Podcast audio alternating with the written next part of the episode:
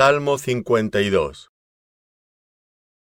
¿Por qué te jactas de maldad, oh poderoso? La misericordia de Dios es continua. Agravios maquina tu lengua.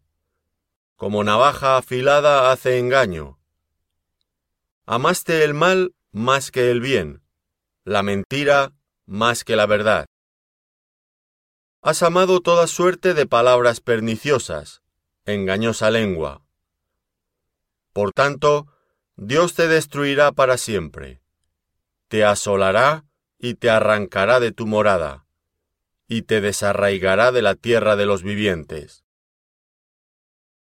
Verán los justos y temerán, se reirán de él diciendo, He aquí el hombre que no puso a Dios por su fortaleza, sino que confió en la multitud de sus riquezas, y se mantuvo en su maldad. Pero yo estoy como olivo verde en la casa de mi Dios. En la misericordia de Dios confío eternamente y para siempre.